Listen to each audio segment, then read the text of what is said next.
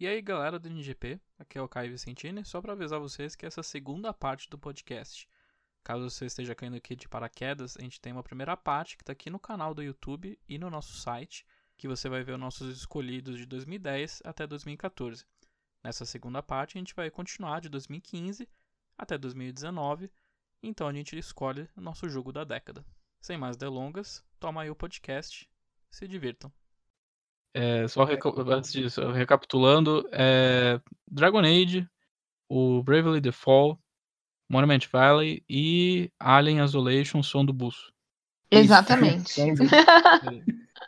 Falando em Kojima, 2015 foi um ano bem agitado para ele, né? Sim, foi um ano difícil. Foi um ano, foi um ano bem tenso pro senhor Kojima, que saiu vários jogos bons excelentes, eu diria, na verdade. E eu custei muito para pensar se eu colocaria Metal Gear Solid 5 como meu GOT de 2015.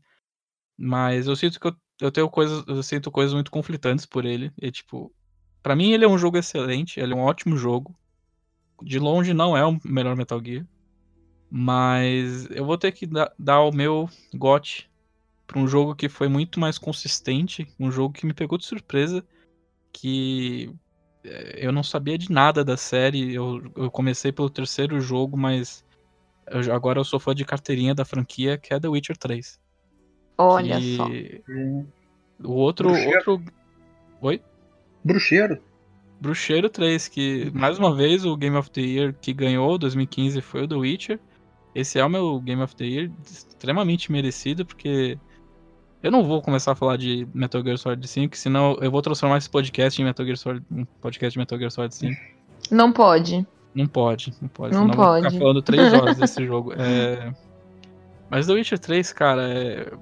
ele, ele, você já começa a gostar do jogo quando você abre a embalagem, porque eu acho que ninguém aqui tem a versão física do jogo. Alguém mais jogou The Witcher aqui? Não. Eu, eu não joguei, não. gente. Eu, eu tive essa versão física, cara, e é incrível mesmo. É incrível, assim, porque você. Isso, pode falar, pode falar, Diogo. Não, ele tem. Ele te. Parece que ele. A, a CD Projekt Red, ela agradece você por ter dado seu dinheiro e comprar um produto dela.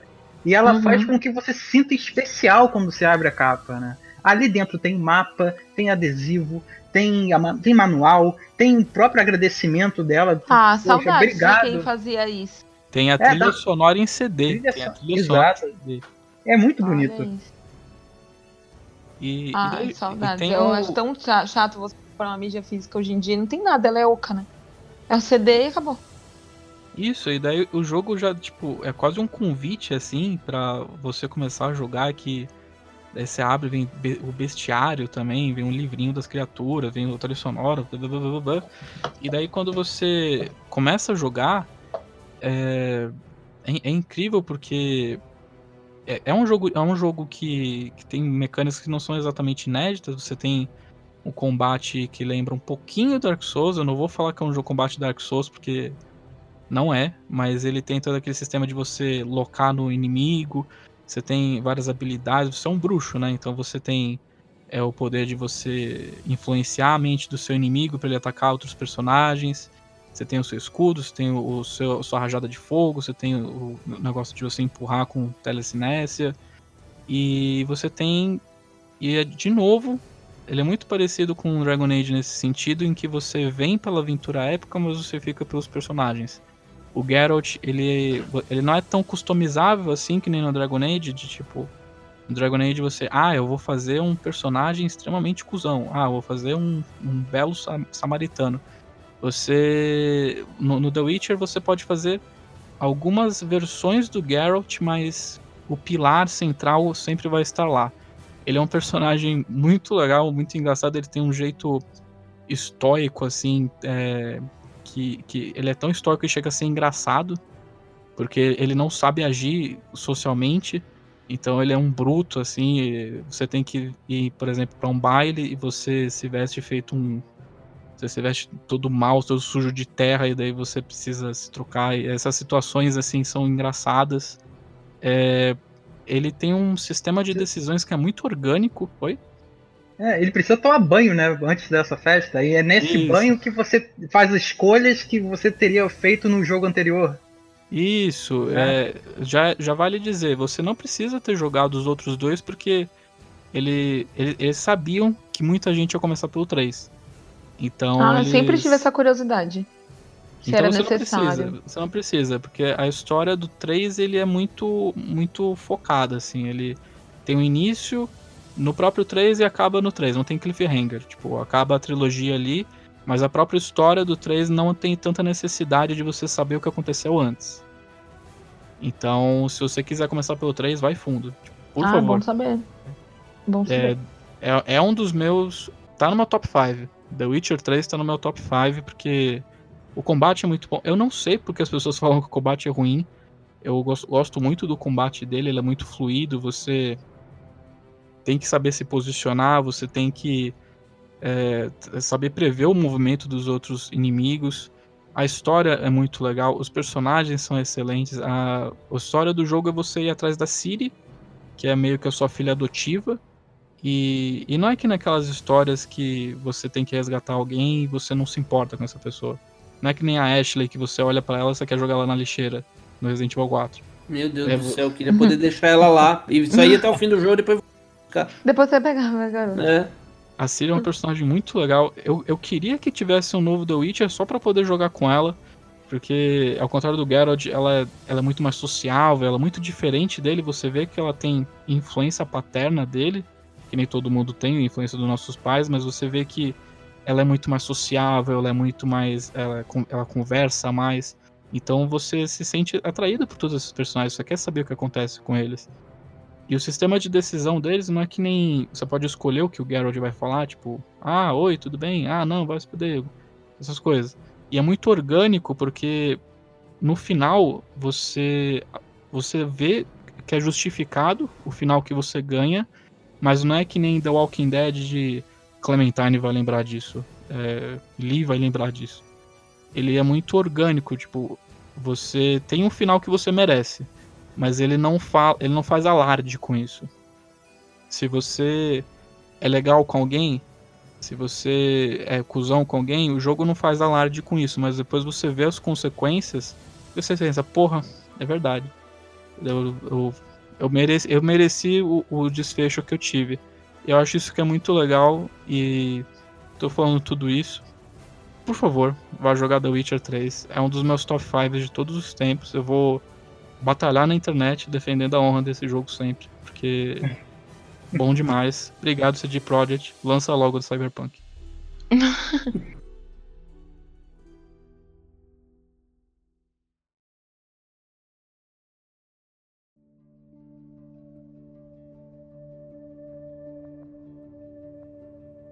E quem que vai ser? Eu vou jogar a bolinha pro. O jogo acabou de falar, vou jogar pro Demartini. O meu, o meu melhor jogo de 2015, ele corre aí meio por fora, mas foi foi um jogo que me encantou demais e tem essa experiência registrada nas lives do NGP, que foi o primeiro Life is Strange, assim. Nossa, é... ele é fantástico. Nossa, ele, é aquela coisa que eu falei do, do, do Walking Dead, que, tipo, as decisões importas pero no mútuo, assim. Uhum. No Life is Strange, isso acontece, e acontece sempre de uma forma que te derruba, mas você percebe que a intenção do jogo não é te derrubar apenas por te derrubar, mas fazer com que você repense é, as coisas e repense as relações com as pessoas, enfim, uhum. repense alguma coisa. Repense a sua vida. É, exatamente. Ele sempre quer que você repense alguma coisa em específica. Então, ele tem, por exemplo, um momento que me, me marca muito, também já entrando na, na vibe do, dos spoilers. Eu, eu, não lembro os nomes das personagens sem ser a, a, a Max e a Chloe, porque eu tenho essa mania de. Eu sou muito ruim com nomes. Então eu acabo inventando nomes para os hum. personagens. Olha só. É aquela, aquela menina, enfim, é, vocês vão saber quem é. é. O jogo tem essa vibe da, da, do efeito borboleta, mas da volta no tempo. Então a Max é essa menina hipster, fotógrafa, que volta depois de passar um tempo em outra cidade e perder contato com todos os amigos, principalmente a Chloe, que era a melhor amiga dela de infância. É, ela volta para, ela volta de Seattle para, para, esqueci o nome da cidade agora, me fugiu, para não sei o que Bay. Ar Arcade Bay. Arcadia Bay. Ela volta para Arcadia Bay e retoma o colégio e tal e acaba retomando esse contato com as pessoas do passado dela existe um desaparecimento de uma menina recente e tal. E ela adquire esse poder de voltar no tempo, mas só um pouquinho. Então o jogo tem essa pegada de tudo que você faz importa, até mesmo as pequenas coisas, tipo pegar um item ou não, falar com um personagem ou não, atender um telefone ou não. E aí você, se você achar que você não mandou bem, você pode voltar e refazer a sua escolha. Uhum. E aí você vai nisso, você vai nisso, e aí existe uma história dentro do. O jogo todo é formado por. Ele tem a grande plot dele, mas ele tem pequenas plots que vão se desenvolvendo. Todo mundo jogou o Life is Strange primeiro, né? Sim. Eu não terminei. Sim. Mas você jogou, talvez você tenha jogado então até a, a parte em que vaza os nudes da menina. Nossa, não, imagina, eu joguei só a demo, porque ah, só então. depois então. eu comprei o, o jogo. Mas eu com certeza, assim, eu, eu não vou lembrar. Você vai tomar um grande coisa. spoiler agora. Talvez o momento mais impactante do jogo. Ah, talvez pronto. mais impactante que o próprio final. Porque vazam os nudes dessa menina, que eu chamo de Hermione, eu realmente não lembro o nome dela. ok. Não é Kate, a menina que vai, tenta se. Tenta cometer suicídio? É, ela, ela mesma. É, é Kate, o nome dela é Kate. E aí, é, essa é a coisa que mais mostra para mim a essência do Life is Strange. Esse, esse segmento, acho que é no terceiro capítulo, que é aquela coisa assim: as pequenas coisas importam.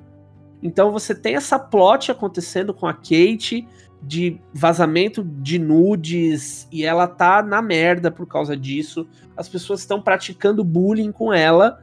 Só que você, como Max, tá envolvido em uma plot maior do que está acontecendo na escola, do desaparecimento dessa menina, que é a Rachel, que era muito próxima da Chloe. Depois tem o spin-off que explora mais essa relação. E aí começam a acontecer coisas assim: você tá no banheiro e aí de repente alguém escreveu no espelho assim: a Hermione é uma vadia. E aí você tem a opção de apagar ou não. Uhum. E aí você de repente tá numa super conversa super tensa com a Chloe. E aí o telefone toca. E aí a Chloe fala pra você: Porra, mas você vai atender o telefone agora. A gente tá resolvendo a parada. E aí você pode atender ou não. E aí, de repente, você tá andando correndo para ir num lugar e a Kate tá ali, você pode falar com ela ou não. Uhum. E tudo isso se desenrola Conta. pro final, aonde a Kate sobe no telhado da escola e ela vai se jogar de lá de cima. Ah, não. E aí você tem que meio que dar o desenrolar ali com ela nos diálogos, porque os seus poderes deixam de funcionar. Ele te tira completamente da zona de conforto, porque você acaba criando, depois de vários episódios, aquela ideia assim: qualquer coisa eu posso voltar, sabe? Uhum. É, se eu não gostar da decisão, se eu não gostar do desenrolar, eu volto e faço de outra forma. Só que aí uhum. acontece uma tempestade e os seus poderes deixam de funcionar.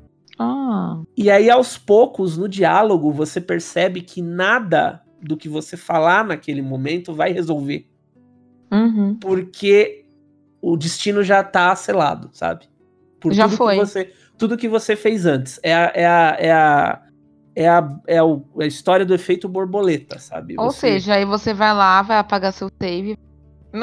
é, é, é, essa é a vontade que dá, sabe? De você apagar o save e falar, não, eu preciso disso, vou jogar o jogo inteiro de novo, sabe? Então, tipo, é, é um jogo que ele é episódico, mas você pode jogar ele em sequência perfeitamente. Ele tem várias, várias e várias quebras e várias discussões também. É mais um daqueles jogos aqui, a gente já falou vários, mas é mais um daqueles jogos que dá para fazer um podcast inteiro ah, só sim. sobre Life is Strange, porque ele é maravilhoso, assim. Ele é, é, maravilhoso em discurso, ele tem uns probleminhas gráficos, é, ele tem uns probleminhas de jogabilidade. Mas acho que não pesa tanto. É, não pesa tanto porque a história e o envolvimento com esses personagens acaba falando mais alto, assim.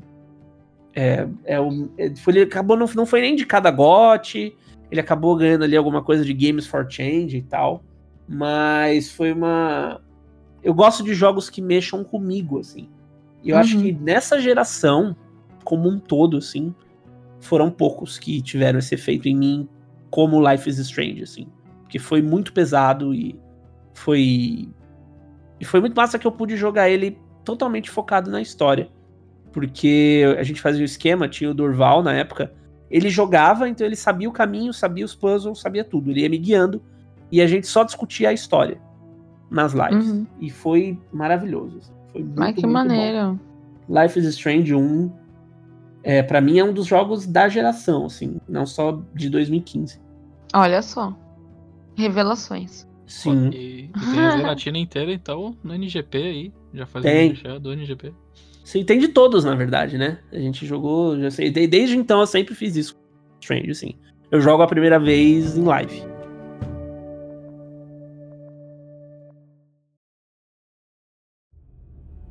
Ah, tá isso.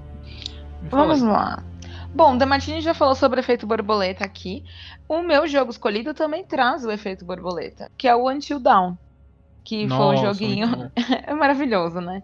Que é um survival aí, com uma pegada também de foco narrativo. Desenvolvido pelo pessoal da Supermassive, saiu apenas para PlayStation 4. E bom, o seu lance é salvar o jovem, gente. E assim, é, quando você acha que ele não vai inovar e vai trazer alguma coisa diferente na história, ele te traz. E a história é muito louca. Ela é completamente maluca. Ela é tudo aquilo que você não imagina que ela vai ser, sabe? E aqui, realmente, que nem o Dema contou que as pequenas coisas importam lá no Life is Strange, aqui também as coisas vão importar bastante. E vai tomar o rumo aí de quantas pessoas sobreviver até o final. E às vezes são coisas pequenas mesmo, do tipo, ai, não, não segurei a respiração suficiente. Se ferrou. O cara te pegou. Ah, não peguei tal coisa. Já era, amigo. Cara, Você vai ser pego. Cara, esse jogo me deu um ataque de ansiedade. Você tipo, jura? Não, tipo, eu, eu mal de dizer, desculpa. Mas uhum. me deu um, um ataque de ansiedade, assim, que faltava tão pouco para eu salvar tal personagem e, e daí você. E, e, é um jogo que não esconde do gore. É um jogo extremamente violento. Ele é. Que você cria aquela empatia pelos personagens e. Uhum. E de uma hora para outra ele é decapitado e a cabeça dele é jogada assim. Puta, na, cara, na isso acabou comigo. Cara, eu fiquei muito mal ah, quando ele eu morreu. fiquei muito mal, porque pra mim deu errado também. Que merda. E segue em frente, né? O jogo segue, segue, em frente. Em frente. E você fica tipo, ah, é. ele morreu. E o jogo continua. Sim, com a maior naturalidade do mundo. É. E você fala, cara, eu preciso respirar aqui. Exatamente. Só um minuto, por favor. E assim, às vezes você perde o personagem por besteira, sabe? É, por falta de timing. Ai, que ódio. E assim, é um jogo também que te permite ter um fator replay gigantesco, porque parece que ele tem diversos sinais, dá para salvar todo mundo, dá para não salvar ninguém. É, é, o negócio é maluco. Eu, por exemplo, terminei uma vez só, e quando você termina uma vez só, você sai assim 5% do jogo feito. Então, ele tem bastante coisa assim para você explorar e desenvolver. Eu gosto também do fato de que os personagens eles têm uma característica de personalidade muito própria. Então, você sabe mais ou menos como cada um pensa, como cada um vai agir. É, e ele, tá, e ele é muito bonito, né? Todos os cenários são bem construídos. A trama é bem interessante, como eu já falei. Sei lá, se você gosta de um jogo narrativo, essa pitada de terror, vale muito a pena jogar. Eu, eu particularmente amei, por isso que ele é meu gote de 2015. Muito bom. Uh, só, só um, um, relato que eu, eu tinha falado antes do Last of Us, mas anteriormente eu tinha concluído o Tio Dawn com minha namorada. E e a gente fazia sessões assim, tipo, sessões de três horas, a gente acabou, sei lá, umas três, quatro sessões. E na, daí na última parte, eu acho que morreu acho que uns três personagens de uma vez. Porque... Puta merda, jovem, você fez. Não, mas era ela que jogava. Eu só, eu só ficava lá de copiloto falando: vai, pula, vai, perto. E daí tinha. Calma total. E daí tinha, por exemplo, uma desescalada que você tinha que pular quadrado e daí ela apertava triângulo, a menina caía. E daí Puta tinha, você tinha que se deixar o. Que tem um negócio muito legal que. É os Quick Time Events, né? Que rola bastante. Inclu- Isso, e, e daí, inclusive, tem um com um controle que você tem que segurar parado. Se você começar a tremer, o. o- você morre, assim. Tipo, Sim. Dentro do contexto, você morre. Deixa a dica, põe o controle no chão, gente. Põe o controle Mas no desliga a vibração antes, porque eu fui fazer isso, o controle vibrou e deu bosta. Puta merda. Liga o, o, o DualShock antes. Ah, não. Você comente que deixa o controle no chão, daí começa a mexer o controle.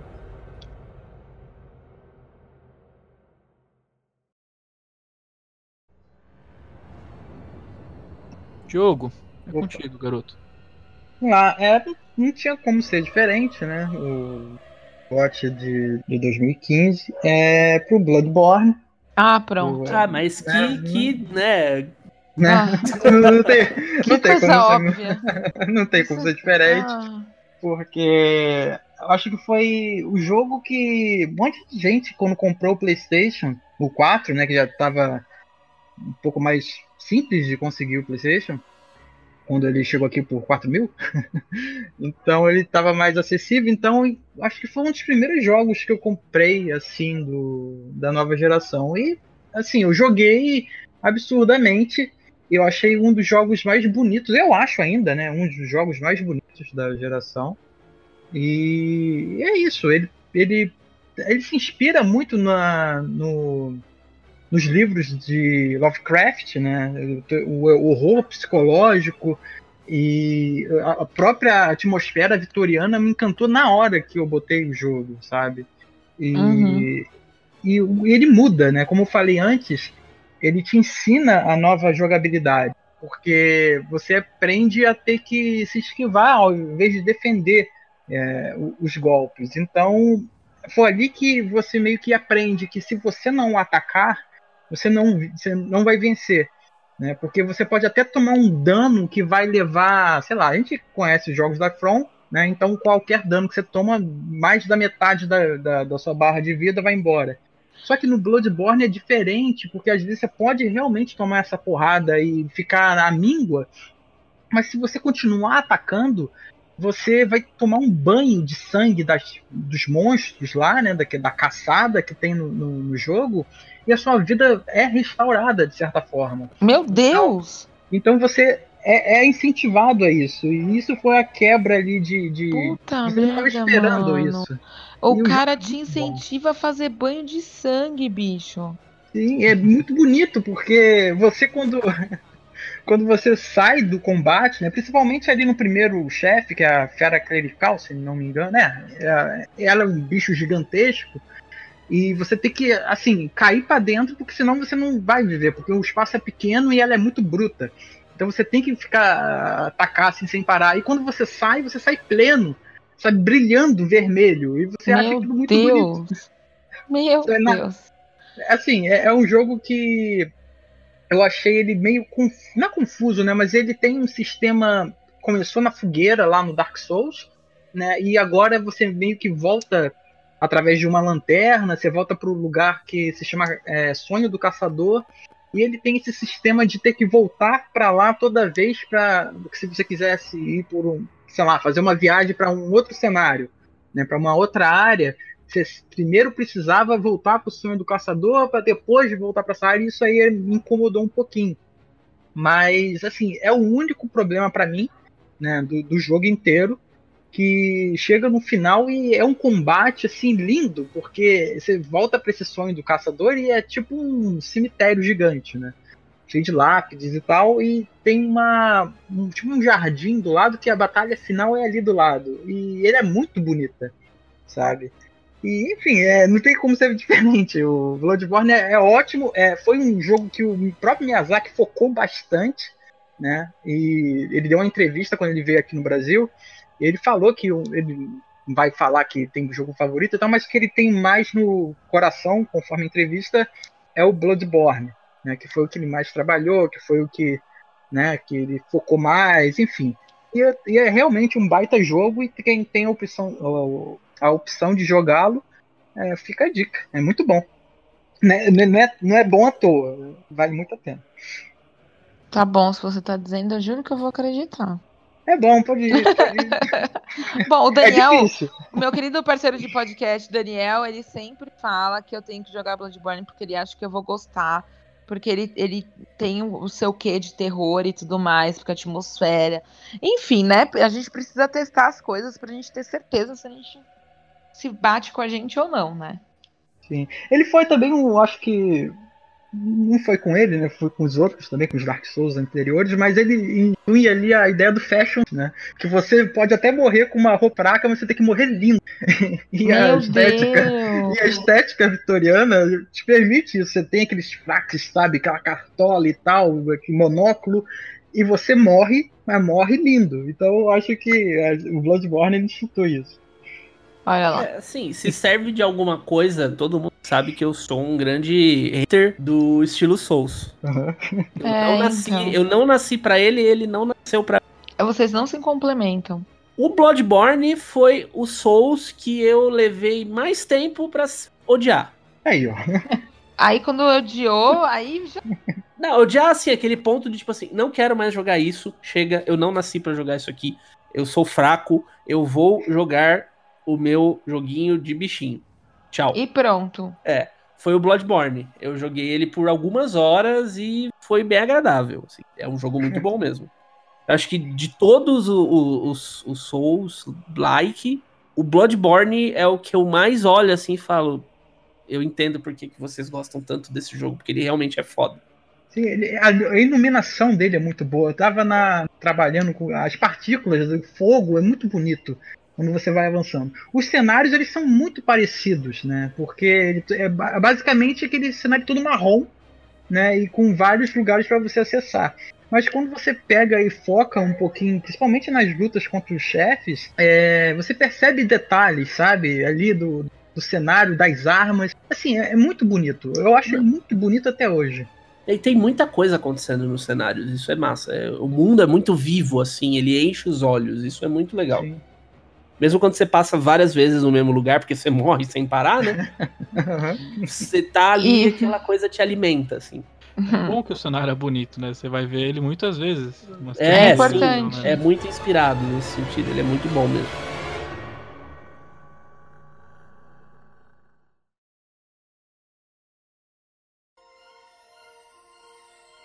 Então, galera, chegamos em 2016. Foi mais um ano acalorado. É, acho que foi o ano que eu mais estive envolvido assim, em votações de, de Game Awards e tudo mais, porque no final do ano, acho que a Thaís talvez não. Por ter estado de, de fora, assim, não sei como é que você estava em 2016, mas pelo Hum. menos nessa bolha que nós tínhamos em- aqui no NGP, Uhum. uma briga ferrenha se quem merecia ganhar Overwatch Hum. ou Uncharted 4. Obviamente, Uncharted 4. Óbvio. Creio que não. Creio que não. Ah, pronto. Creio que não. Que absurdo. É, eu, eu já vou dar o pontapé inicial e. Ai, já... Caio, não. Não, gente, desculpa. 2016 foi o ano de Overwatch. Por e quê? Ah, Eu, vou, Eu vou- concordo, eu concordo. Eu, eu defendo. Apesar de eu gostar muito de Uncharted, eu achei muito justo a vitória do Overwatch. por quê? a- abre aspas, mas como o Overwatch ganhou o GOT se ele não tem uma campanha? Se ele é só online? É, jogo Fecha online. É, fecha aspas. é, Teve Overwatch, muito disso. Overwatch Uhum. foi o primeiro jogo totalmente multiplayer a ganhar o jogo do ano. É, E, meu, eu vou explicar por que pra mim foi o jogo do ano. Porque eu não gosto de jogos multiplayer.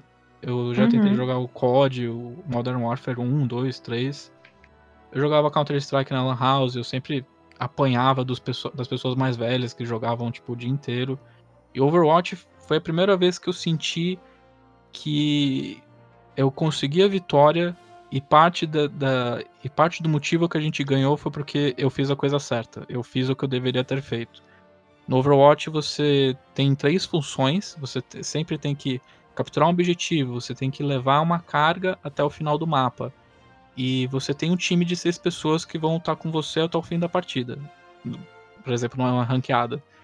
E você tem que escolher, você vai ser o tanque, você vai ser a linha de frente, você vai ser a pessoa que vai. é, você vai começar a engasgar o time adversário, empurrando eles pra trás. Ou você vai ser o DPS, que vai ter que matar todo mundo, ou você vai ser Ou não, né? Se você jogar de Genji, você vai ficar só morrendo. É, e daí tem o suporte, que tem que curar todo mundo e tal.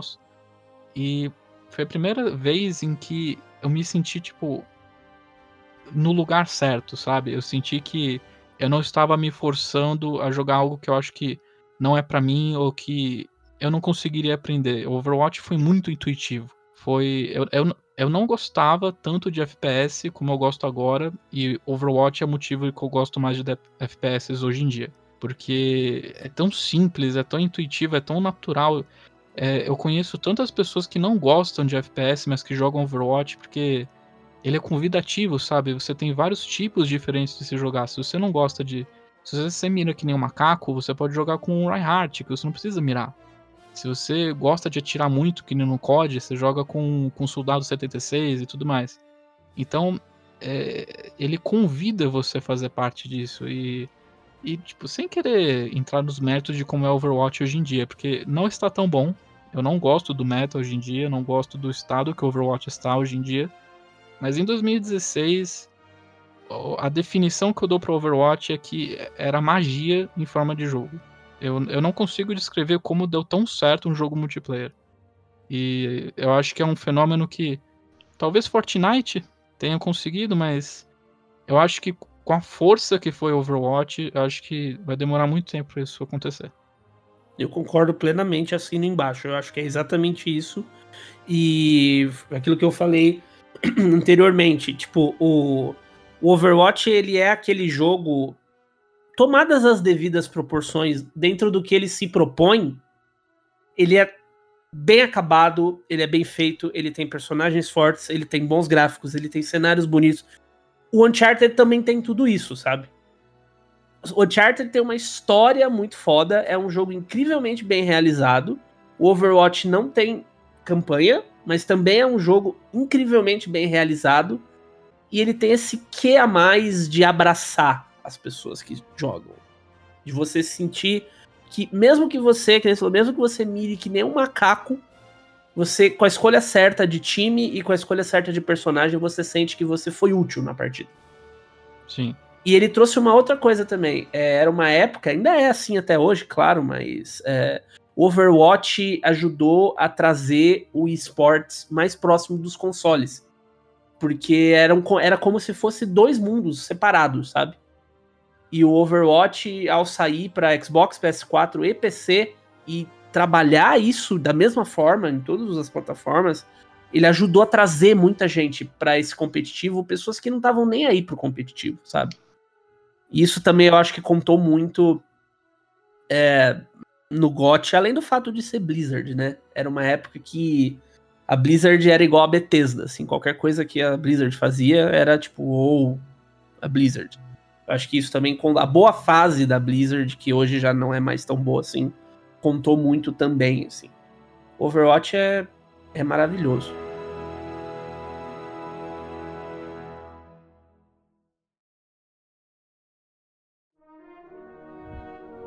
Ah, gente, eu não sinto, eu não senti essa essa magia. Não. Eu, assim, engraçado, eu te, já tentei jogar e, caraca, eu fico mais perdida que segue um tiroteio naquilo ali. É, eu não, não, não, não sei, não me não, teve essa, essa magia assim comigo. Ele não me puxou dessa forma. Infelizmente, adoraria, sabe? Porque deve ser muito maneiro você marcar para jogar com amigos, etc. Deve ser fantástico. Mas infelizmente para mim não não rolou. Compreendo o fato de ter ganhado, por trazer muitas inovações das quais vocês citaram, mas infelizmente não teve o clique. Aí, como não teve o clique, o meu preferido é Uncharted 4, porque é muito bom. É, totalmente, totalmente adequado o Uncharted também, que é. É perfeito. Eu achei lindo em como ele teve um salto de desenvolvimento tão grande da trilogia para cá. E em como eles deixaram o, o Nathan mais maduro, e, em como eles conseguiram desenvolver uma narrativa que você não vai esquecer, porque as outras narrativas eram mais ou menos narrativas tais quais Tomb Raider, né? Que a narrativa é só um plano de fundo ali para você fazer, né, toda toda a outra parte, que é meu, escalar as montanhas, pular de plataforma, matar todo mundo, né? E aí eles conseguiram colocar efetivamente uma narrativa que mexe com você. E a história, né? A relação que ele tem com o irmão. Ah, eu amei.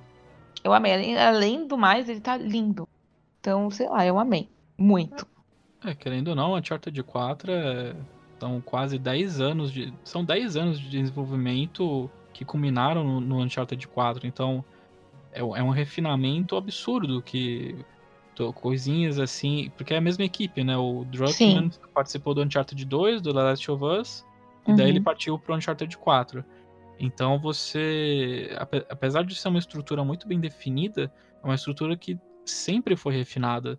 É, você percebe visivelmente a diferença de como é mais gostoso de se jogar no Uncharted 4 em comparação ao Uncharted 3, por exemplo. Uhum. É, é assim, não, não que os outros não deixem de ser divertidos contrário, eles são extremamente divertidos. Mas deu para ver realmente esse amadurecimento da equipe. Isso não tem o que falar. Então, sei lá, para mim foi o jogo do ano. Não sei quem mais concorda aqui, entendeu? Mas pra mim foi o jogo do ano.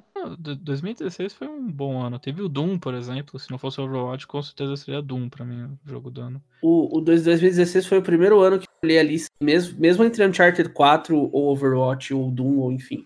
É, eu queria que eu queria, é, assim, tipo, qualquer jogo que ganhar eu tô feliz, sabe? Tô, é igual esse ano, assim. Esse ano tá, uhum. tá assim. É, tô, qualquer jogo que ganhar aqui eu tô bem feliz, assim. Uhum. Mas eu queria. É merecido, fazer, né? Queria fazer uma menção honrosa ao Unravel, que foi um jogo também. Lindo! Que, Perfeito!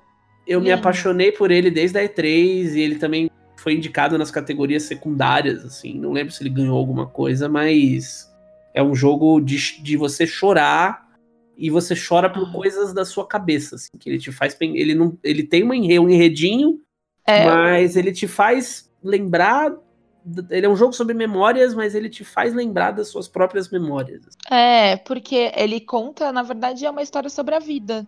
É, né? é, e todo, né, tipo, todo E relações. Tem. Ai, é muito lindo. É muito bonito é e muito tocante, assim. E, o Revel é... e você se apega ao seu bonequinho, né? Sim, sim. E tem toda aquela coisa de o Unravel, né, que é essa coisa de desenrolar, né? Então sim. o boneco vai deixando a lã, o fio de lã para trás, assim. E essa é a coisa da, tipo, a linha da vida, né? Todas as decisões que você toma lá atrás influenciam no, no futuro. Então, você, se você depender, de repente, tomar um caminho mais longo, você. Você vai ficar sem linha para seguir adiante. Para seguir adiante. Então, você tem que rever a, a, as coisas ou buscar um item. É muito, muito legal. E é uma forma absurdamente criativa de inserir um puzzle sem você achar que é puzzle. Exatamente. O Ai, Revel 2 foi muito bom, infelizmente não foi tão bom quanto o primeiro, mas. Ele é mais curto e os puzzles são mais simples, né? É, ele parece ser feito mais a toque de caixa. É, mas o multiplayer dele é bem legal. Se você é, puder sim. ter alguém para jogar junto, vai, vai enriquecer muito a experiência. Agora, o primeiro Unravel. É maravilhoso, ó, é perfeito. Incrível. Não foi, não foi no Unravel que o desenvolvedor foi apresentar, tava sem jeito. Né? Sim, foi, foi um jogo que conquistou. Pequenas coisas começam a chamar mais atenção do que os grandes anúncios, porque todo mundo já sabia que eles iam vir. E uhum. aí me sobe um cara no palco. Ah, eu sou o Martin Salim. Eu, eu não lembro se é da. É, é, acho que era Suécia. Eu sou de Raslaslas, no sul da Suécia. o meu estúdio tem 12 pessoas. E eu vim aqui na E3 com o meu bonequinho. E aí ele tira o. o Aquela o, coisa fofa. O Yarn do bolso, assim, tremendo. E, tipo, foi muito bonitinho. Eu tô aqui para apresentar o, o meu jogo, sabe? E aí todo mundo ficou Fofo. tipo, meu Deus, é, que foda, sabe? Esse espaço e conquistou todo mundo e o jogo correspondeu totalmente às expectativas. Eu queria um Yarn para chamar de meu. Inclusive, vocês podem comprar, não sei se ainda tem para vender. Mas você compra e você mesmo monta ele. Não, tem o tutorial para fazer. Sim. O, tem o tutorialzinho do próprio cara falando. Porque ele fala que o Yarn foi uma coisa assim, que ele tava viajando com a família, e aí ele viu essas coisinhas e ele não tinha o que fazer, ele fez um bonequinho. E a partir do bonequinho, ele começou a imaginar o jogo e as memórias da família dele e tal. Não. E assim foi. Não dá. Assim criou-se um Revel. Pô, tô com também... vontade de jogar, cara. É muito é bom, lindo. vontade de jogar de novo. Muito bom, muito bom. Trilha foda, gráficos foda, mensagens foda, jogabilidade foda. Vai chorar, se você for mole que nem eu, vai chorar. Sim, chorar.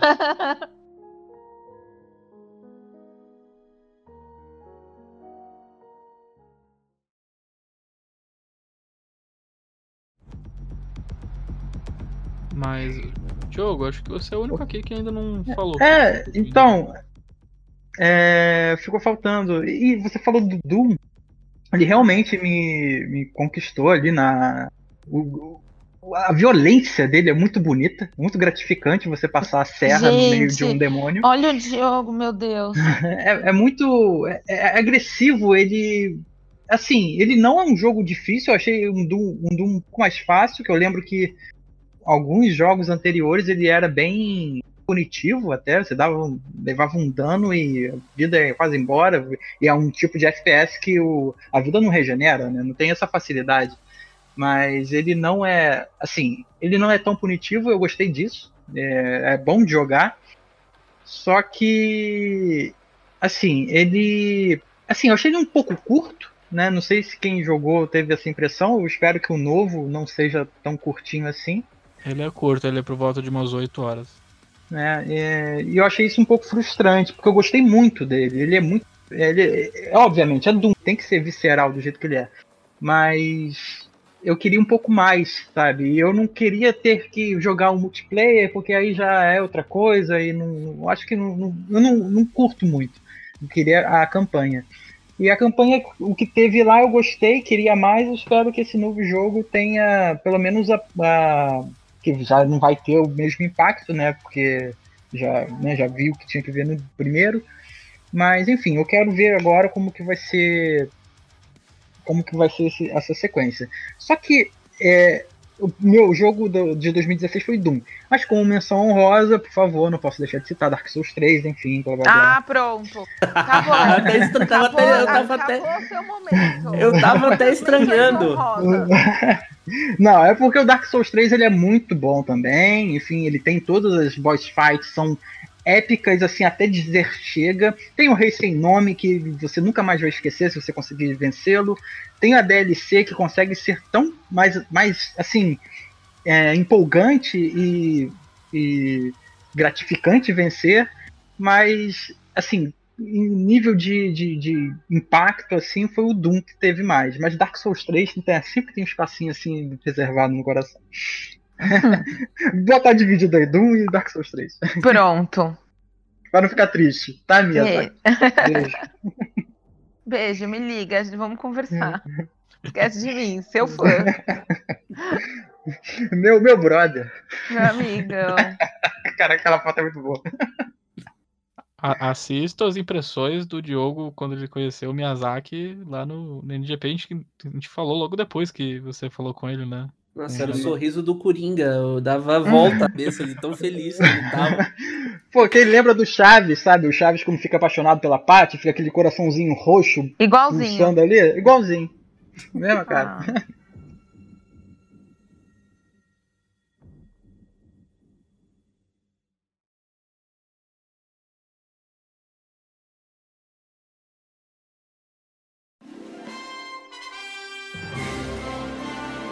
Beleza, galera. A gente agora tá adentrando em 2017. Tem que ser bem franco com 2017 vocês. foi treta, treta de escolher, viu, bicho? Foi, foi. 2017 eu. Ai, como é que escolhe 2017, né? Foi, foi marcante pelo fato de que tivemos um novo console. Tivemos um Switch em Sim. 2017. E ele já chegou chutando a porta, porque. Cheio de indicações. Ano, Sim, é, foi a única empresa daquele ano que tinha duas indicações para jogo do ano. Que no mesmo ano ele lançou, no lançamento, ele lançou o Breath of the Wild, o Zelda. Uhum. E mais pra mim, no final do ano ele lançou Mario, Mario Odyssey. Odyssey.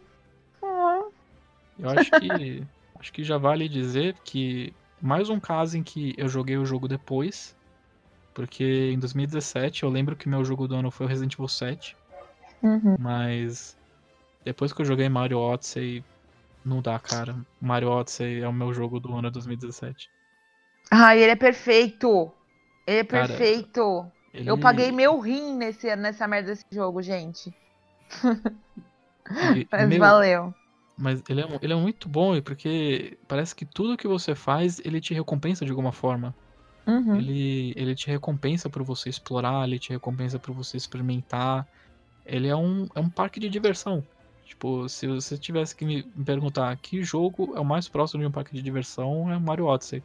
Porque Nossa. não tem nenhuma parte monótona. Não tem nenhuma, nenhuma parte monótona. Tudo que você faz pode combinar em alguma recompensa, em alguma coisa divertida.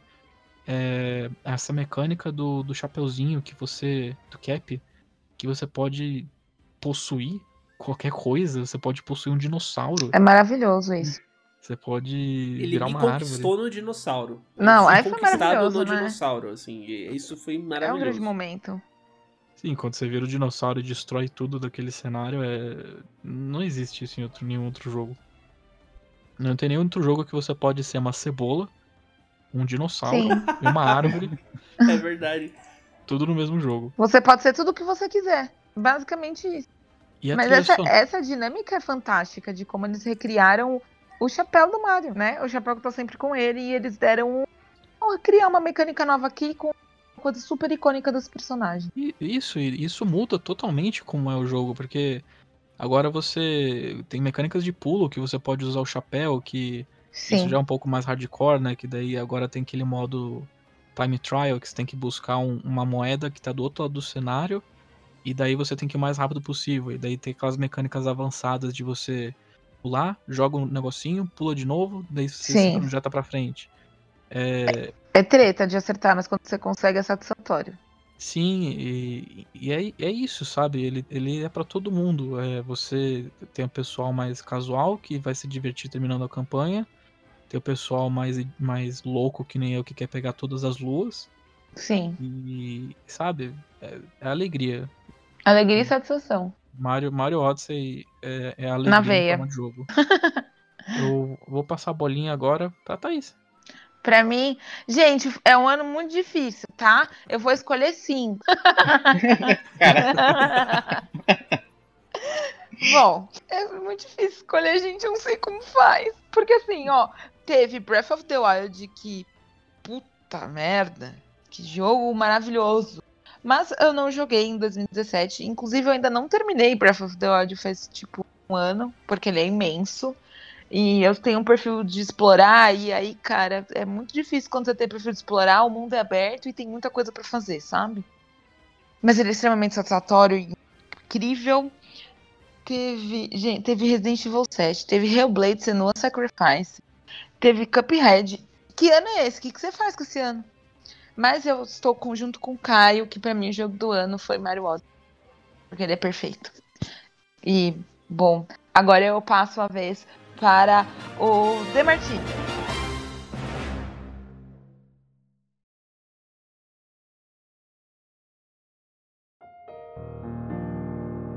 Eu vou no caminho inverso, então, seu.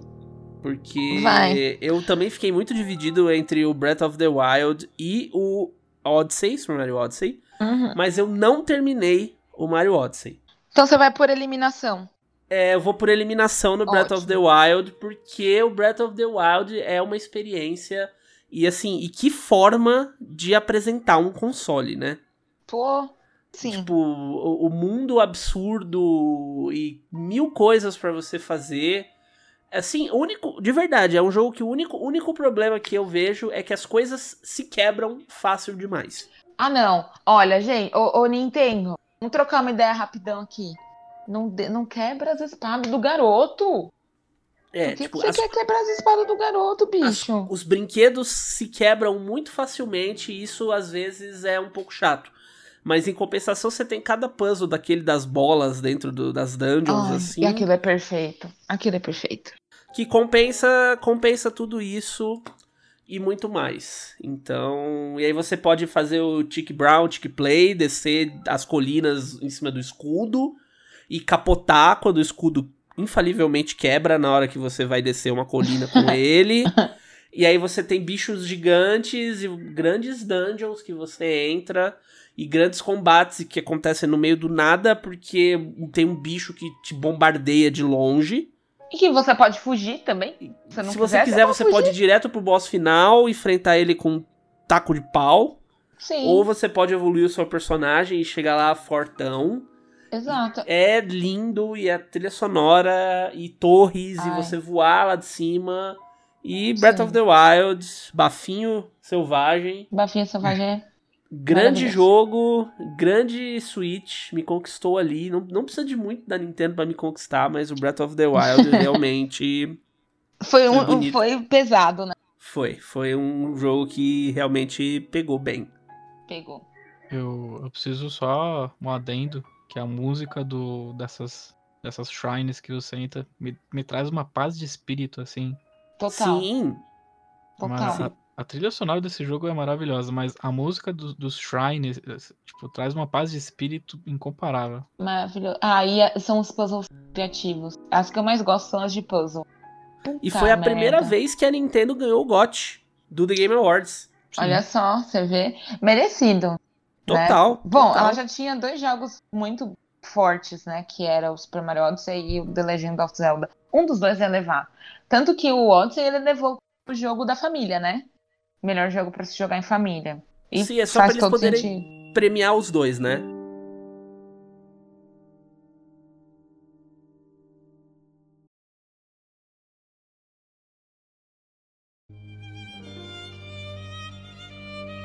E, e você, Diogo? Qual que é o seu jogo?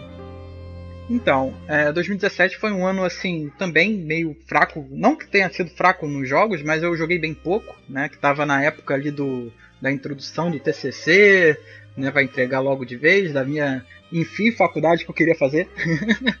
então eu tava bem enrolado e o único jogo que eu peguei assim que dar uma roubadinha de né? Então foi Final Fantasy XV que eu gosto muito da, da, da, da, saga, né? E assim, não foi o que eu tava esperando. Foi um jogo que eu tava com uma expectativa um pouco alta, porque eu acho que todo mundo tava, né? Porque, enfim, tava para ser lançado há muito tempo e o pessoal tava ficando meio já sem paciência. Só que eu joguei, o sistema de combate dele é, é excelente, é muito bom. É, a história também não é ruim, mas sei lá, parece que falta alguma coisa nele, sabe? Mas mesmo assim foi o jogo que eu mais gostei do ano. Então, mesmo sendo assim bem bem um ano bem fraquinho, eu acho que o Final Fantasy XV foi o que mais me me animou, né, nesse ano meio meio caído. Apesar de ter aí o menino Zelda, ter o Mario aí de novo, é... eu ainda não joguei nenhum deles, eu quero muito pegar um Switch para poder jogar todos esses jogos é, temporão, sabe? Mas no, no quesito assim do, ano foi apenas o Final Fantasy XV.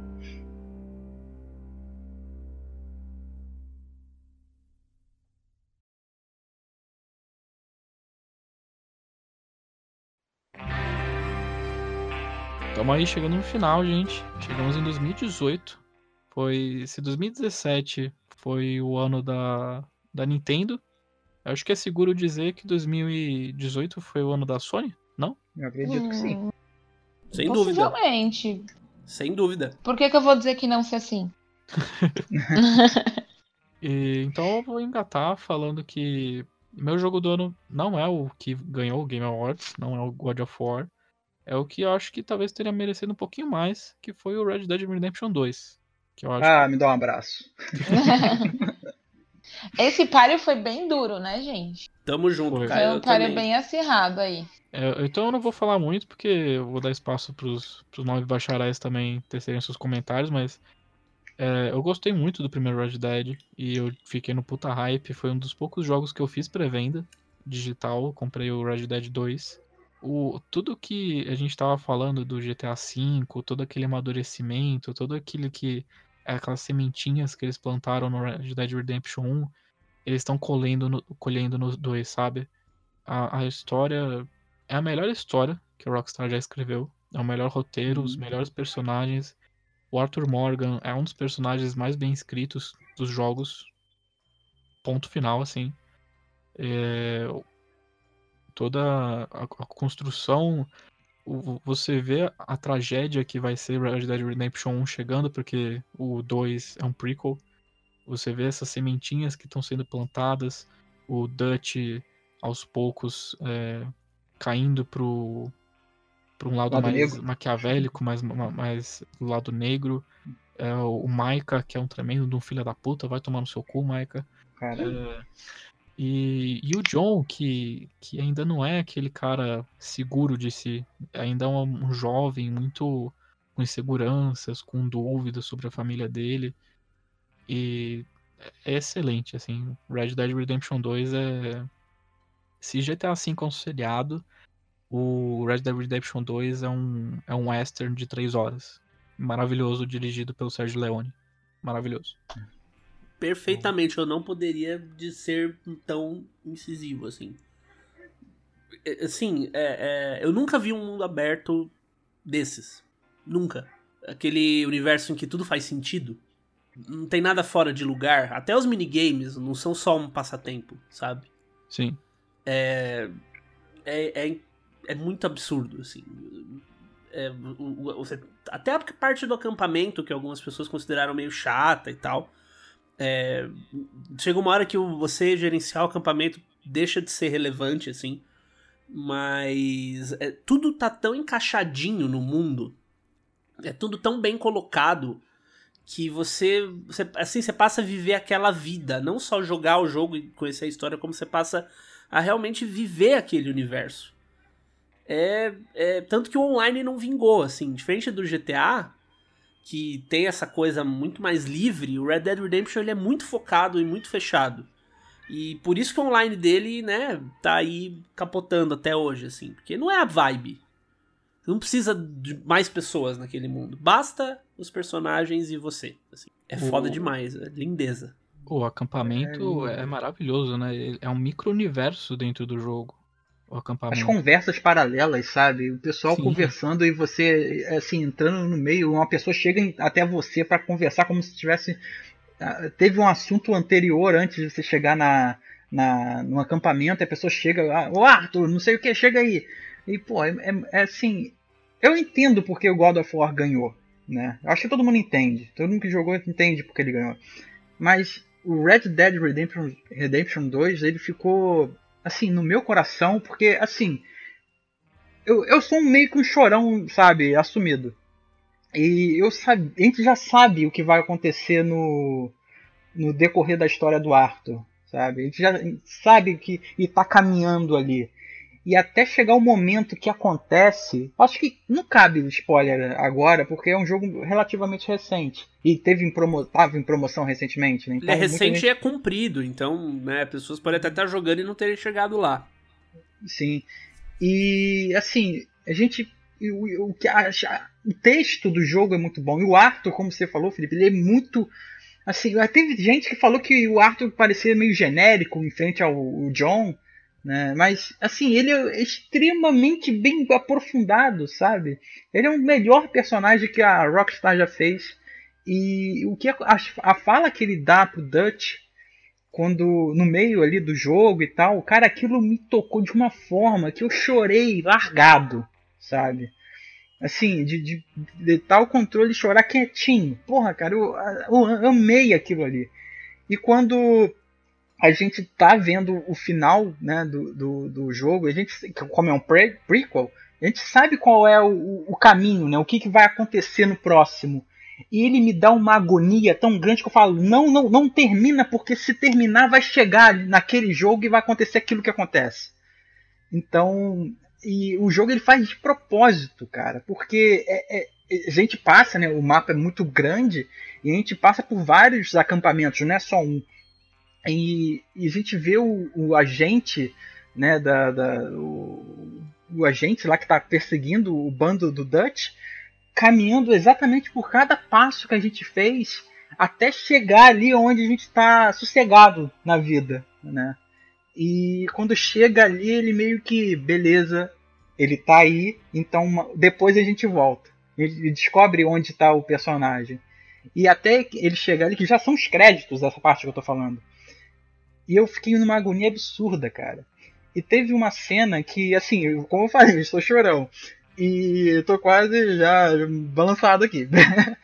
é, tem uma parte que. É, é, essa parte do meio do jogo, né? Que acontece. E tem uma outra que é muito simples, cara. Que é assim. É, é, é simples demais. Que quando tem uma cena que o John.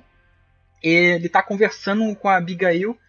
E do nada eles estão tão cúmplices, como o Felipe falou também. Ele. No início ali do jogo ele tá meio confuso. Ele tem um filho, mas ele né, meio que briga constantemente com a Abigail, mas no decorrer, passa-se um tempo, né? Então ele tá um relacionamento mais aprofundado, eles são mais companheiros um do outro.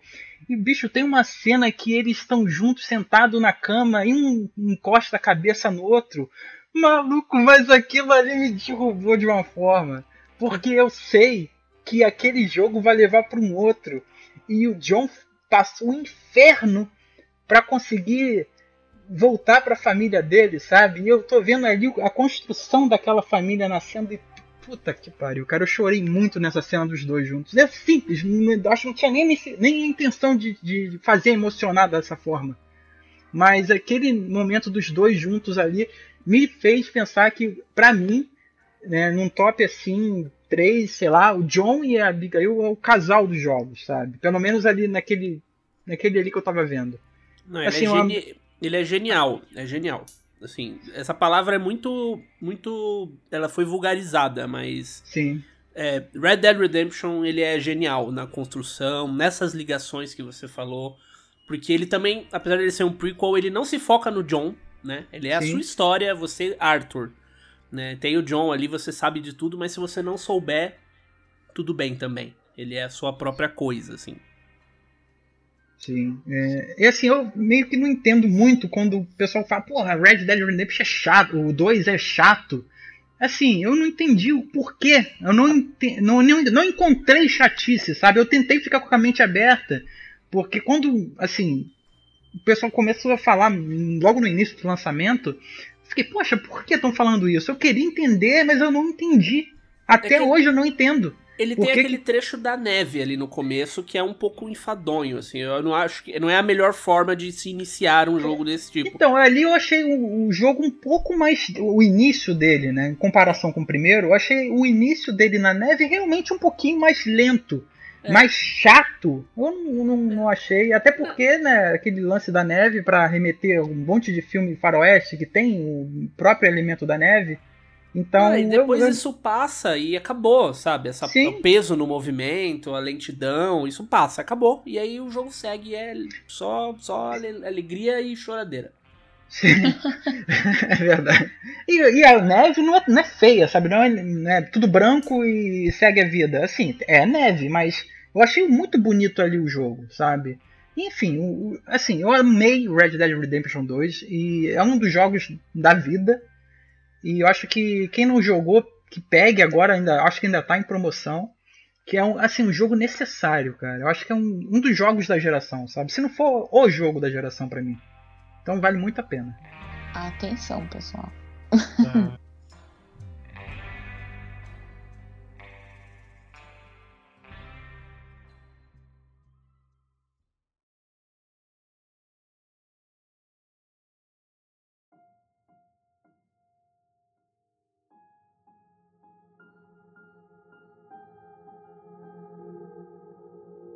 Pra isso não virar um podcast de Red Dead, eu concedo a palavra a Thaís. Bom, pessoal, eu achei que em 2018 foi muito um ano que a gente recebeu joguinhos indies fantásticos. Dentre eles, por exemplo, a gente teve Celeste, que estava até concorrendo para jogo do ano. Uh, mas o meu joguinho de 2018 que está, infelizmente, ele não entrou a tempo de concorrer, mas agora ele vai ser vingado. É o Gris, que é perfeito. Ele é perfeito. É perfeito. Foi um joguinho aí desenvolvido pela Nomada Studios e publicado pela Devolver Digital.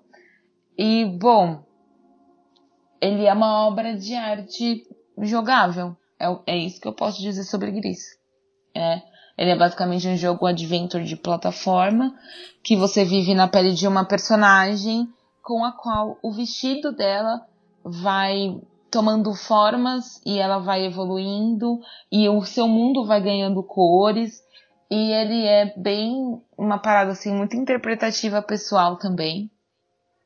E eu amei demais, porque ele é perfeito, a trilha sonora é incrível. Eu poderia ficar aqui horas repetindo a palavra perfeito por esse jogo, porque ele é. Ele só é ruim porque ele acaba. Esse ano é o ano do Grease. O que ele não é. ganhou ano passado porque ele ficou fora da lista por causa da, da data, ele saiu no final Exato. de dezembro, horrível também, uma, é, uma a época data horrível ruim. pra se lançar um jogo. mas ele é lindeza, assim. A trilha ele é. sonora, é. uh, as, os, ele, é, ele tem uns gráficos muito simples e ao mesmo tempo muito artísticos, muito, assim, muito inspirados. É demais. Grease é. Torço muito por Grease. Queria ah, ver ele na lista do GOT, inclusive. Total. Infelizmente teve tanta coisa boa esse ano que, que ficou várias, difícil. várias outras paradas boas tiveram que ficar de fora. Mas ele merecia estar entre o, o GOT, não só ah, o Indie. Assim. Merecia. Assim. Merecia, até porque ele entra também muito na parada de Games for Change. E é sempre importante, né, tá, ter alguma coisa assim que questione a gente, etc. Eu acho muito bom. E, meu, vamos combinar que, que o jovem que desenhou esse, esse jogo, ele fez tudo aquarela mão a mão, na mão ali, entendeu? Aquarela, pintura. Tanto que você consegue, ele, ele vendeu, né? Tem quadros que você pode comprar do jogo, tem a trilha sonora também que você pode adquirir. Então foi uma coisa pensada com muito carinho e você vê esse carinho sendo refletido ali. Sei lá, gente, joga Gris. Agora, meu, saiu pra PlayStation 4 também. Antes ele tava exclusivo só pra Switch. Abre a porteira do coração, vai jogar. É lindo. E vai chorar também, porque é, é pesado. Sim, um pouquinho. É de chorar, é joguinho de chorar. É, acho que vale um adendo que uma das publishers mais consistentes desses últimos anos é Devolver, né? Que Exato. A gente a gente deixou de mencionar, não dá para mencionar todos os jogos que a gente quer né, nesse podcast. A gente tá tentando nesse podcast que vai dar umas 3 horas e meia. Sim. Mas a Devolver fez Hotline Miami 1 e 2. É, o Hotline Miami que ficou lá em 2013, eu acho, né? Sim, 2013 ou 2012, por aí. E... Acho que 2012. Isso. E acho que eu, eu, Diogo e Demartini a gente fica com Red Dead, a Thaís fica com. Com, com Gris, Gris. Da Devolver. E partimos então para o nosso último ano. O final 2019. da nossa escalada. Uau!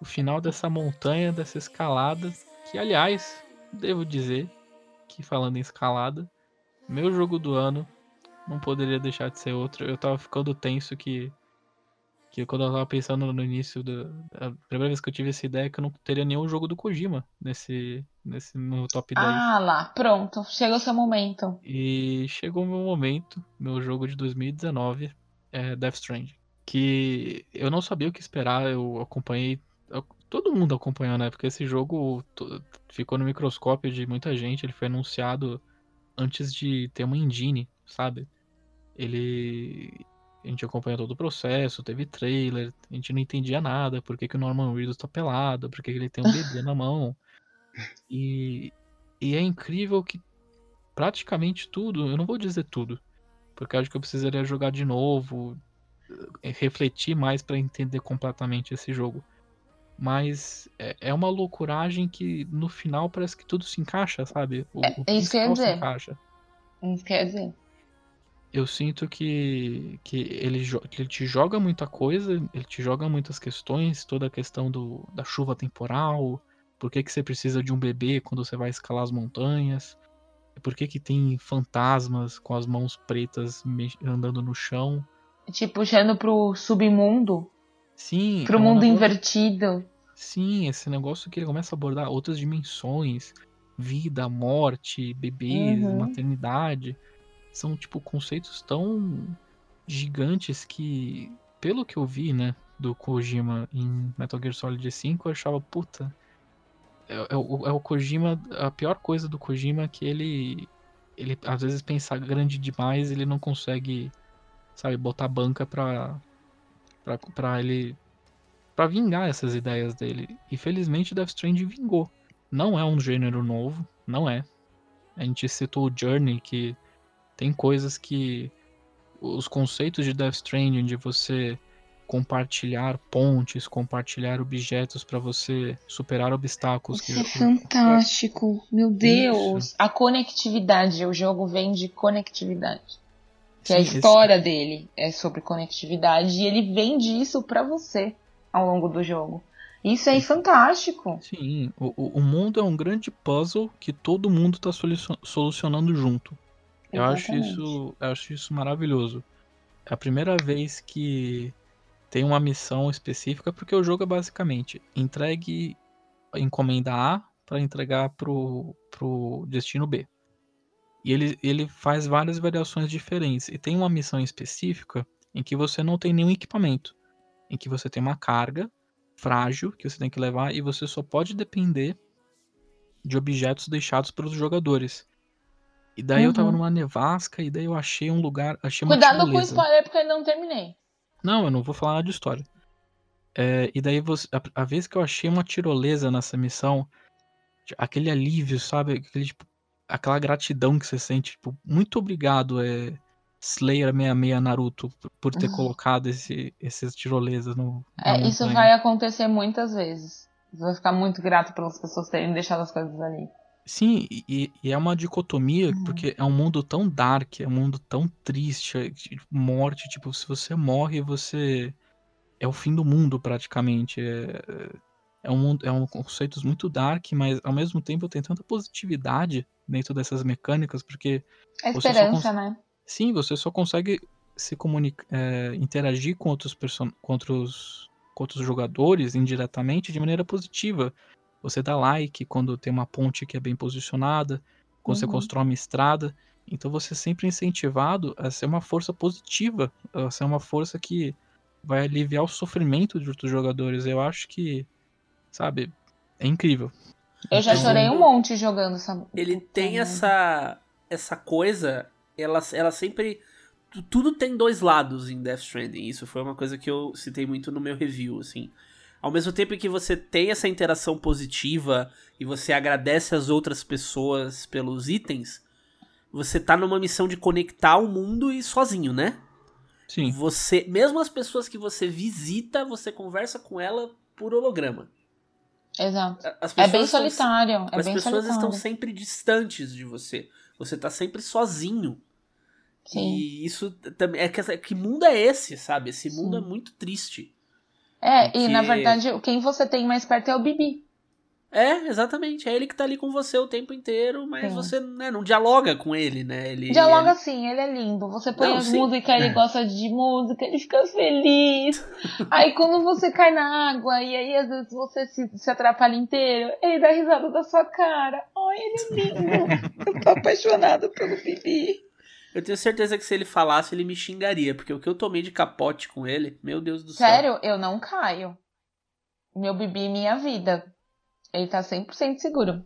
Não, o Bibi, ele deve me odiar. O meu Bibi deve me odiar, porque eu tomei muito, muito ai, cavaco, que, que, ai, muito nossa, cavaco com ele. Estou, estou chateada com você nesse momento.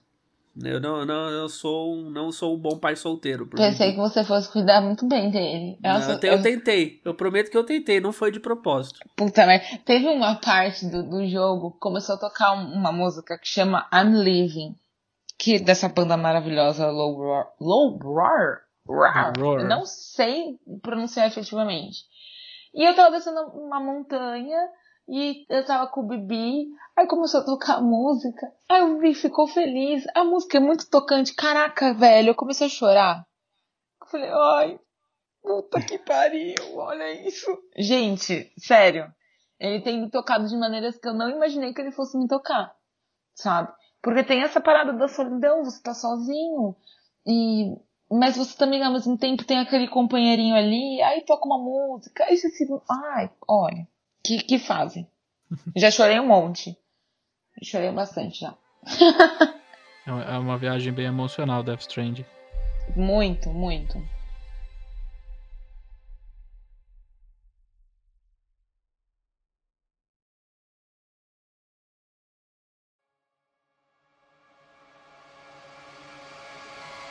Ah, Thaís, seria esse o seu jogo do ano?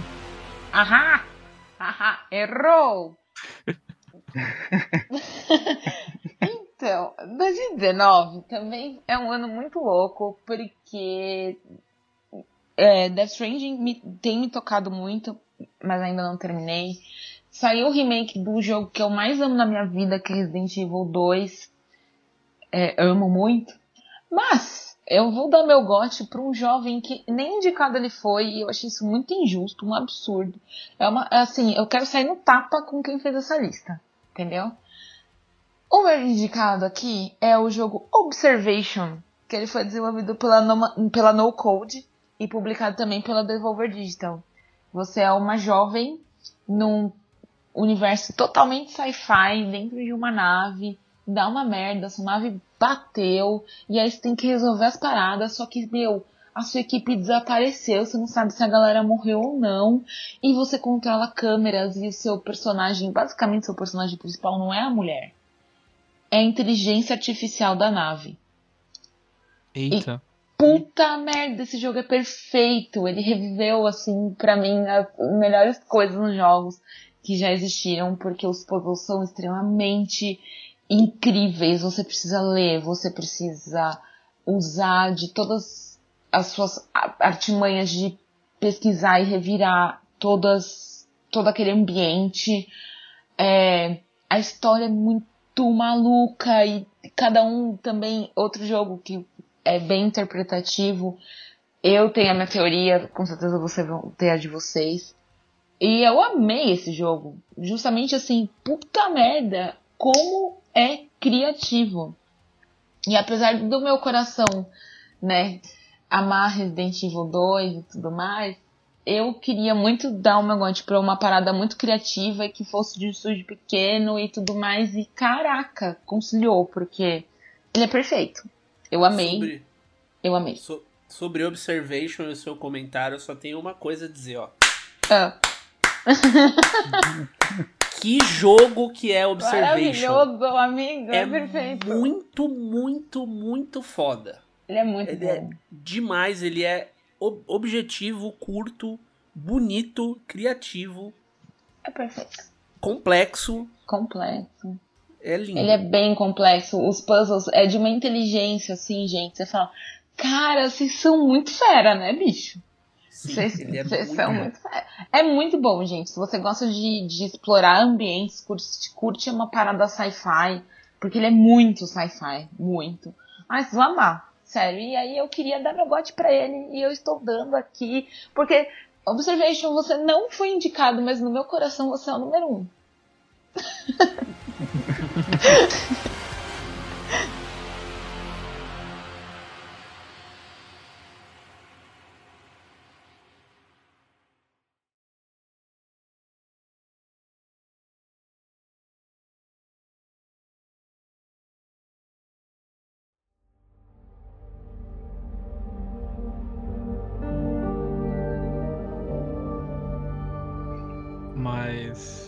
Martini, você concordou com a Thaís, mas qual que é o seu eu, God? Eu queria muito Observation, mas eu não consigo não eleger Resident Evil 2 neste ano.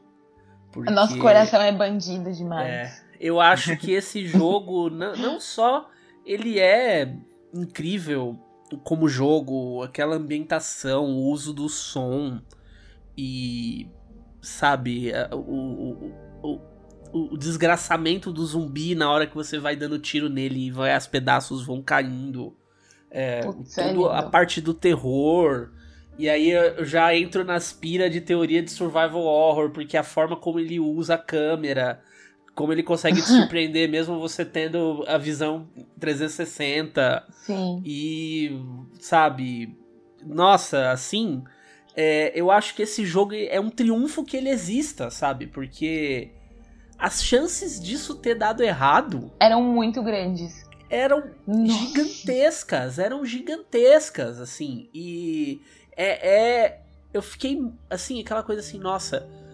Eu, esse jogo foi me conquistando. Quem acompanha o NGP sabe que eu fui sendo conquistado por ele. Aos pouquinhos. É, e aquela, assim, nada podia ter me preparado, assim. É, quando eu joguei, eu falei, nossa, é ainda mais foda do que eu imaginava. É aquele tipo da coisa assim. é, nem na minha melhor ideia de remake, isso aqui é melhor do que o que eu achava que seria o remake ideal. Ele, tipo, tem os seus problemas de história, principalmente, é, mas. Infelizmente, senão ele seria perfeito. É, senão ele seria perfeito, porque. É, é, sabe, ele é. Ele, ele é, e é mais do que isso, é importante que ele exista, sabe? Uhum. É importante que ele exista e que ele tenha esse destaque, porque ele é o caminho a seguir, não só pra, pra franquia, mas eu acho que também pra indústria, porque chega de Walking Simulator, pelo amor de Deus, entendeu? e vamos fazer outras coisas, e porra, dá pra fazer outras coisas, sabe? o, Resident Evil 2, ele não, ele não é tão bom quanto o original, porque o original, eu sempre falo, é o único jogo da minha carreira que eu não consigo enxergar um defeito. Uhum. Eu não tenho o que criticar nele. O R2 tem sim os seus problemas, mas eu acho que ele é. Ele mexe com a nostalgia da gente, ele mexe com quem não tem essa nostalgia, porque ele é um puta jogo de terror também. Sim. Ele traz essa, e a nossa ambientação dele. É, tá maravilhosa. O que, que é aquela delegacia? O, o oh. som e, sabe, a, as relações entre os personagens. Ai, e aquela cena com o Kendo na loja de armas. Nossa, aquela ali, bicho, eu fiquei a, mal. Sabe, a cena com a. Sem dar spoiler, mas quem jogou sabe, a Sherry é. no orfanato. Meu Deus, sabe? É tipo é, é, meu Resident Evil voltou. Então. meu bebê, meu bebê tá aqui. É, o pessoal fala do Devil May Cry, que às vezes o Devil, que eu disse que o Devil May Cry é melhor ainda. Nessa mesma pegada de tipo assim, pra, se você que é fã, toma aqui esse presente. Mas eu não joguei também, não, não, não, não morro de amores por Devil May Cry, então acho que mesmo que eu tivesse jogado, talvez eu não, não tivesse esse mesmo impacto. É, eu não, eu não consigo, assim, tipo, não. Eu gostei demais do Death Stranding, mas o Resident Evil 2 tá ali acima para mim, assim. Eu, é eu, meu amor. Eu acho meu que é filho, meu bebê. É, exatamente, é o Baby Yoda. Itmalia. Itmalia é o jogo desgraçado. É, é o jogo aterrorizante, né? Itmalia. Arrombadinho acho... fofo. Eu acho que a maior qualidade do Resident Evil 2 é de, tipo, lavar a alma da série de que, ah, nossa, os diálogos são, são muito trash, ah, as atuações são muito ruins. E, e daí Resident Evil 2 tem essas cutscenes que são, tipo, essa dor no coração que vocês falam, essa, aquela cena do Kendo. É, até aquelas, aqueles momentos de ternura, tipo, entre a Claire e o Leon que são poucos assim no jogo, mas são tão preciosos assim, é quando eles, por exemplo, se encontram no portão. Pô, bicho, Bem... ali eu achei que tinha rolado um climão. E isso, são aqueles momentos de, de ternura assim, tão breves, mas que, sabe, dão uma aliviada em toda aquela tensão do jogo. E se não se Death Stranding tivesse flopado, com certeza Resident Evil 2 seria o meu, meu jogo do ano.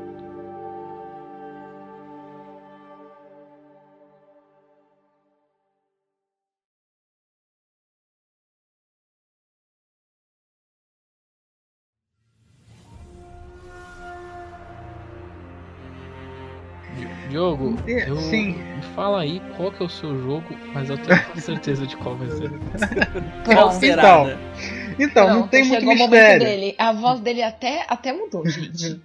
Dá até um ânimo. até alegria.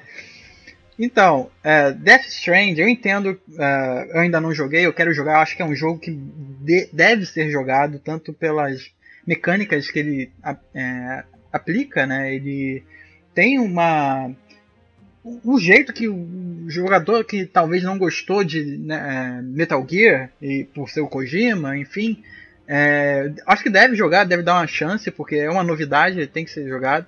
Eu vou jogar no futuro. Eu acredito fielmente que Resident Evil 2 ele vai ganhar o GOT por causa da importância dele na indústria em si e pelo remake tão tão caprichoso e tão, sabe, bem feito respeitoso até, apesar dos probleminhas, enfim, mas dá para ver que ele foi respeitoso. Mas né, não tem como ser diferente. Eu acho que o Sekiro ele é o ápice da From Software no quesito jogabilidade e e assim, para quem gosta desse Soulsborne, desse estilo de jogo, e joga por isso, né? Joga pra se divertir, pra se desafiar. Não, cara, vocês jogam pra, pra ganhar úlcera no estômago. Também. É isso.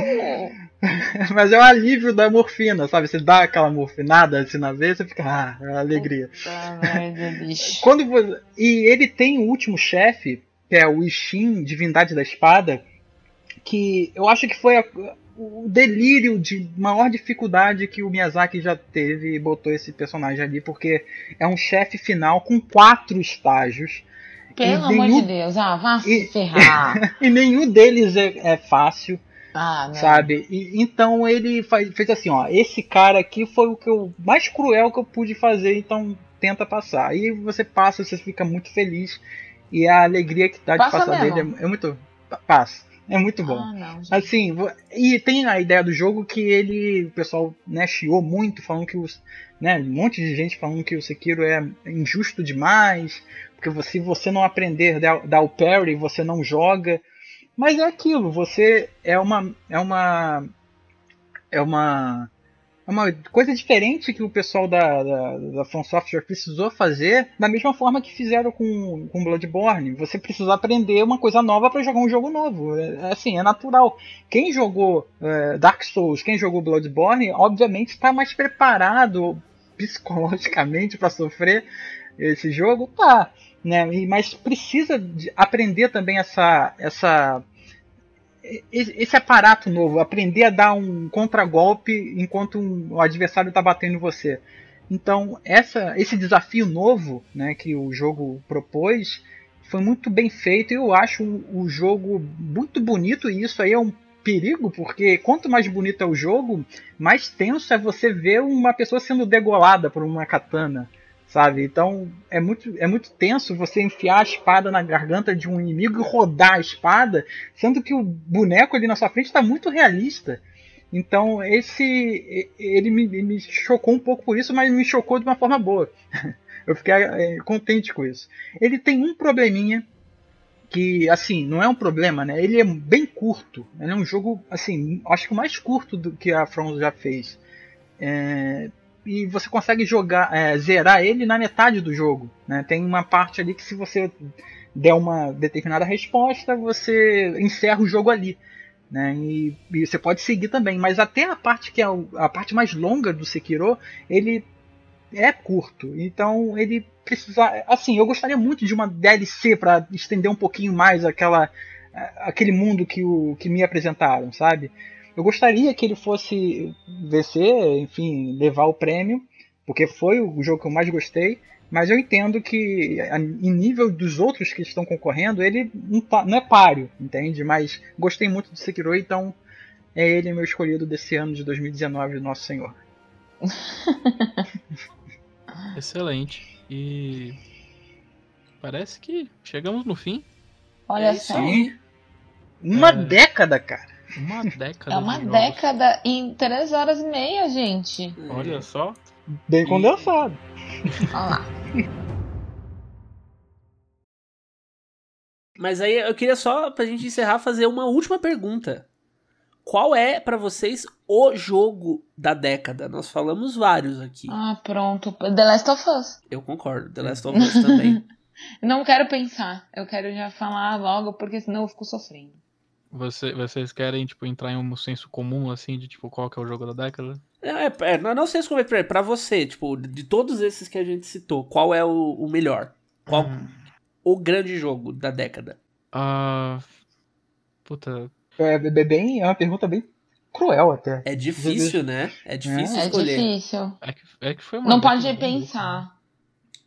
Cara, eu, eu... Eu eu acho que pela influência e, e pela presença que esse jogo tem até hoje, tipo, é, é impossível de você não ter esbarrado com esse jogo em algum, em algum momento. E, cara, faz seis anos que esse jogo lançou. Eu acho que se fosse The Last of Us, se tivesse que chegar num senso comum e falasse The Last of Us, eu ia ficar de boa, porque esse jogo é, é, é excelência em, em, impresso num disco. Mas eu acho que pela presença que esse jogo tem nas nossas vidas até hoje, mesmo que a gente não queira, Eu acho que é GTA V. Olha só. Aí Eita. sim fomos surpreendidos novamente. É uma ótima escolha. É não uma é uma escolha ruim, escolha. exatamente. Uma escolha é também. Uma puta escolha. E sim, você, pra... Então, é, eu acho que, sei lá, pode talvez soar repetitivo falar Dark Souls. Ah, né? pronto. Mas não, não. É por causa da. Assim, não é ele. É, e eu digo, é, eu comento sobre Dark Souls porque ele influenciou muita coisa pra frente, sabe? Tem muito jogo ainda recente, acabou de lançar o Jedi agora, o Fallen Order, que tem alguma coisinha ali, sabe? O próprio God of War, que ganhou o jogo do ano ano passado, tem uma coisinha também dele. Então ele influenciou muita coisa. Né? E a gente está falando de um jogo que lançou, sei lá, em 2011. Né? Então ele tem uma parcela de responsabilidade da década muito forte. Mas, assim, em nível de, de importância e de emoção, eu fico muito dividido entre Red, é, é, Red Dead Redemption é, no conjunto, porque o primeiro e o segundo se complementam, então para mim é uma história só. Mas eu acho que também o The Last of... É uma pergunta muito cruel, cara, porque The Last of Ele tá sofrendo, também... vocês estão sentindo, né? É, é, muito, é muito complicado. A mente do Diogo tá batendo nas paredes. Tá, assim. tá. Sim, igual o Pinball, sabe? Assim, ah, não, não, não faz essa pergunta o pra mim. O Diogo tá que nem o Cyborg Ninja, é, cara. Metal Gear de um bater da cabeça no chão. Eu é, não quero, eu Pode crer. É, eu acho que, cara, The Last of Us é muito importante, é, Dark Souls também, mas eu acho que é, Red, De é, Red Dead Redemption 2, junto com um, fizeram uma coisa assim incrível para mim, contaram uma história é, é, assim que eu nunca mais vou esquecer e eu consigo narrar as duas assim de, de cabeça. E eu, assim, eu acho que foi Red Dead Redemption no geral, porque eu acho que é um jogo só aqueles dois lá. Então, para mim, o jogo da década seria ele. Ufa, saiu. olha só. Uh. Conseguiu, conseguiu, deu tudo certo. Ah, o pinball deu tilt, é, sabe? Aí caiu a bolinha. E é isso, gente. Chegamos no fim. É, eu queria agradecer você, ouvinte, que chegou no final dessa maratona, que nos acompanhou, mas principalmente muito obrigado a todo mundo que está aqui na gravação. É, muito obrigado, Thaís, por ter aceitado o convite. Ai, gente, obrigada a vocês. Estou super feliz de estar fazendo parte disso. Muito obrigada mesmo pelo convite. É, fica à vontade para fazer o seu jabá, para o que, que você gostaria que os ouvintes conhecessem. Bom, para quem não me conhece, é, eu participo de um podcast semanal, que é o Splitcast. Então vocês podem procurar a gente aí nas redes e também no Spotify. No Twitter a gente tá como Splitcast Underline. Escrevo alguns textinhos lá pro pessoal do meu Nintendo. Então tem algumas reviews minhas aí disponíveis. Vocês também podem me seguir no Twitter, eu tô com Thaís com TH underline to know. E possivelmente, muito em breve, voltarei a fazer lives. Então, Thaís underline to know também lá na Twitch. É nóis. Isso aí. Muito obrigado. Alguém aí tem mais algum recado? Com alguma coisa que eu gostaria de falar? Bebam água e joguem The Last of Us. Isso. E, Port e Portal. Joguem Portal também. Achei importante esse recado. Recado bem vale, dado. Acho que vale dizer que todos os jogos que a gente citou aqui são muito bons e se quiserem jogar todos, acho que é garantia que é bom, né? Que é, é vale a pena. Vocês vão ter aí vale. horas de diversão. É isso aí, gente. Então, eu sou Caio Vicentini, do NGP, e até a próxima. Muito obrigado. Tchau, galera. Tchau. É.